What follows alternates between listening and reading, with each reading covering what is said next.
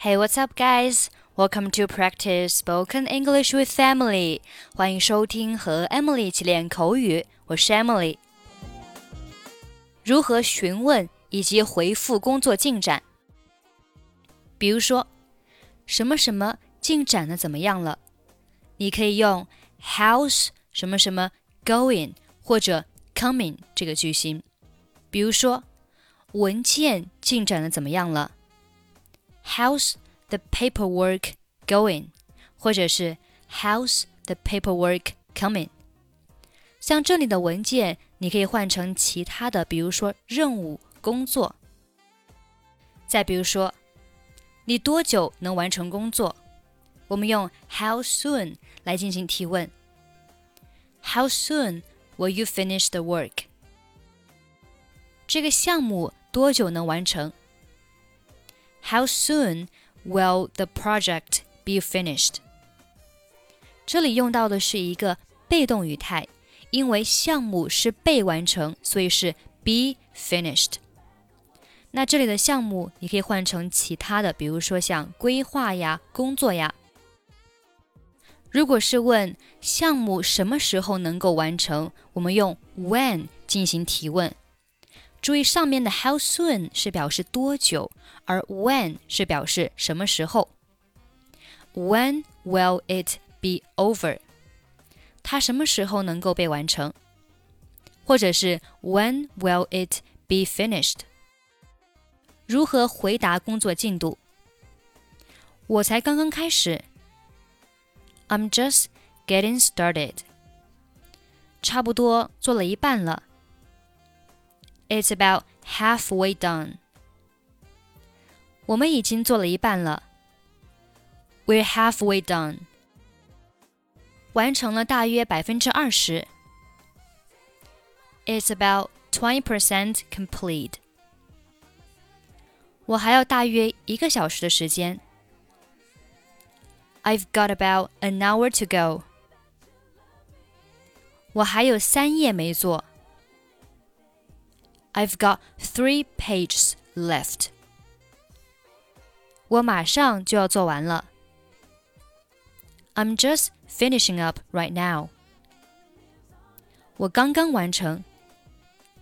I just got it done. 我正在做呢。I'm working on it right now. 我在尽快做。 I'm going as fast as I can. 我比要求的时间提前完成了。I'm ahead of where I'm supposed to be. 我们比计划的时间要慢。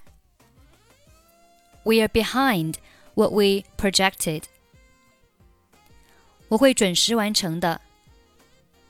I'll be done on time. 我将在周五之前完成。I'll have it done by Friday。项目将在两天内完成。The project will be complete in two days。离结束还远呢。It's far from being done，或者是 It's far from being finished。 我们来听一下今天的两个对话。Dialogue One：你和你的团队在这个项目上的进展如何？How are you and your team coming on that project？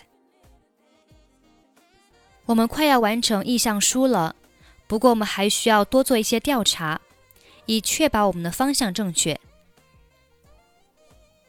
We've about finished our proposal, but need a little more research to make sure we're on the right track. Dialogue 2演示材料什么时候能够准备就绪？How soon will the presentation be ready? 很快，不过我就是第一次做这样的东西，也不确定是否能做好。 Pretty soon.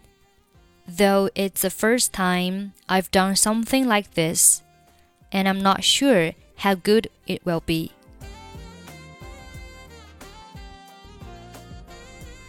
How are you and your team coming on that project? We've about finished our proposal, but need a little more research to make sure we're on the right track. How soon will the presentation be ready? Pretty soon, though it's the first time I've done something like this, and I'm not sure how good it will be. Okay, that's pretty much for today. 想要参与本期节目的跟读版本以及语音打分，欢迎您关注微信公众号“英语主播 Emily”，在公众号里回复“节目”两个字即可加入。I'm Emily. I'll see you next time. Bye bye.